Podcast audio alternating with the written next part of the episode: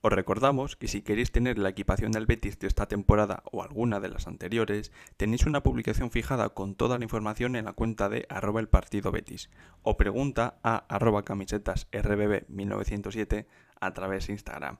Aprovecha y llévatela a casa.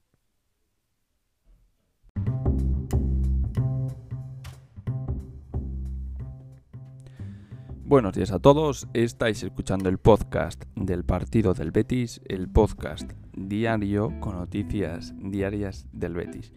Bien, vamos con las noticias de hoy jueves 18 de agosto, porque hay unas cuantitas, ¿vale? Em, os recordamos que ayer estuvimos hablando de Ari Catalán, el tema de las inscripciones, límite salarial, etcétera. Pues bien, hoy tenemos un poquito más relacionado con eso. Pero bueno, eh, no me enrollo y vamos a empezar porque mm, no todo es malo y vamos a empezar con otra noticia. Y es que Fekir ya es centenario en la liga. El mediapunta francés del Betis cumplió el pasado lunes frente al Elche su partido número 100 en el campeonato español, o sea, 100 partidos en la Liga Española con el Betis. Recordamos que llegó en 2019 junto al Rubi, junto al Panda, en una temporada que no fue muy lucida. Y si no recuerdo mal, creo que ya en su primer partido de liga, que fue frente al Barcelona, ya marcó el primer gol. Un muy buen gol. La cruzó muy bien al pelo largo. Y bueno, ya han pasado 100 partidos de la liga desde entonces. Y la verdad es que todos son buenas palabras para Fekir.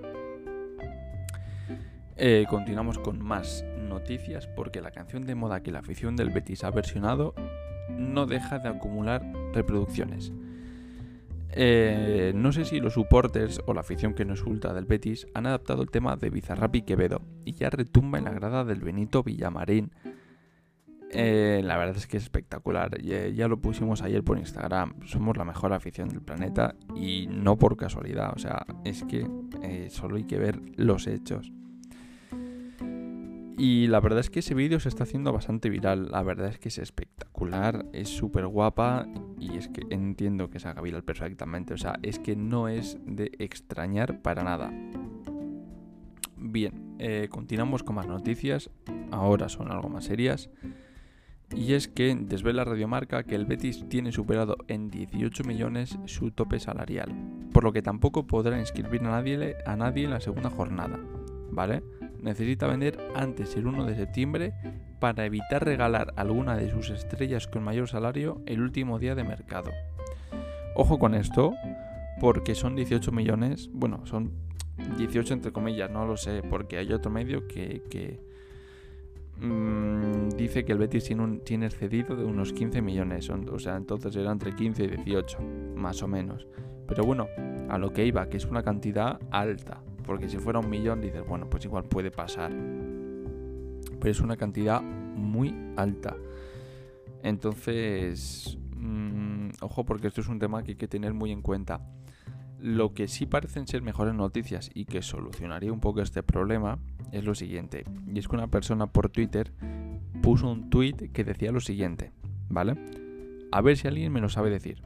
El problema del Betis es tan solo un problema de límite salarial o además hay un problema de tesorería y no hay cash ahora mismo. A lo que Mateo González le puso es solo de límite. Es decir, que el Betis no tiene problemas económicos ahora mismo, simplemente tiene superado el tope salarial. Y bueno, pues a ver, ojo con esto porque mm, si no tuviera dinero estaríamos obligados a vender, ¿vale? Y a vender a los peces gordos. ¿Qué ocurre? Que sabiendo que el precio, o sea que el dinero no es ningún, ningún problema para el Betis, la jugada cambia. Y es que el Betis va a esperar a final del mercado a ver si puede vender alguno de, de por ahí, de los descartes quizás. Y si no logra vender a nadie, oye, una rescisión de contrato a unos cuantos y finiquitado, ¿vale? Yo creo que la idea del Betis es palmar la mínima pasta posible. Porque yo creo que quitando a todos los descartes se podría solucionar. Y bueno, hablando de ventas y demás, ojo, según avanza el diario AS, el United ha ofrecido al Atlético 130 millones por Joao Félix. Una oferta rechazada por los colchoneros.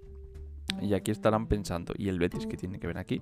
Pues bien, es que el Betis no puede pedir menos de 45 o 50 millones por Guido si realmente lo quieren que paguen. O sea, si quieren a Guido, que paguen. Porque acaban de rechazar 130 millones. O sea, se ve que le sobra el dinero. Ojito con esto, ¿eh? Porque, porque no veas tú.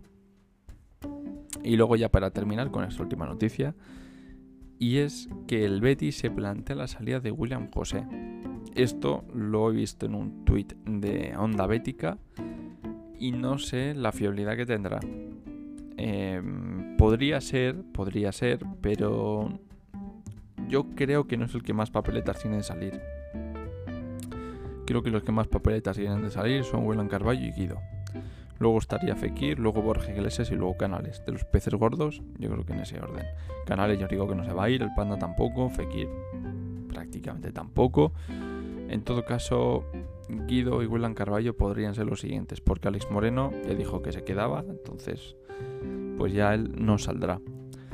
Pero bueno, veremos qué ocurre. Lo de William José se queda un poquito en el aire, no tenemos más información al respecto, así que no podemos comentar nada. Y nada, hasta aquí las noticias del jueves 18 de agosto. Eh, esperemos que os hayan gustado, que, que, sean interesantes. Y nada, mañana os tenemos más con las últimas de la semana. Así que un abrazo y viva el Betis. A ver qué tal solucionamos esto. Que bueno, que sinceramente yo soy optimista, ya lo digo, y soy optimista y pienso que se va a solucionar más pronto que tarde. Así que nada, no me enrollo y ya me despido. Chao, chao.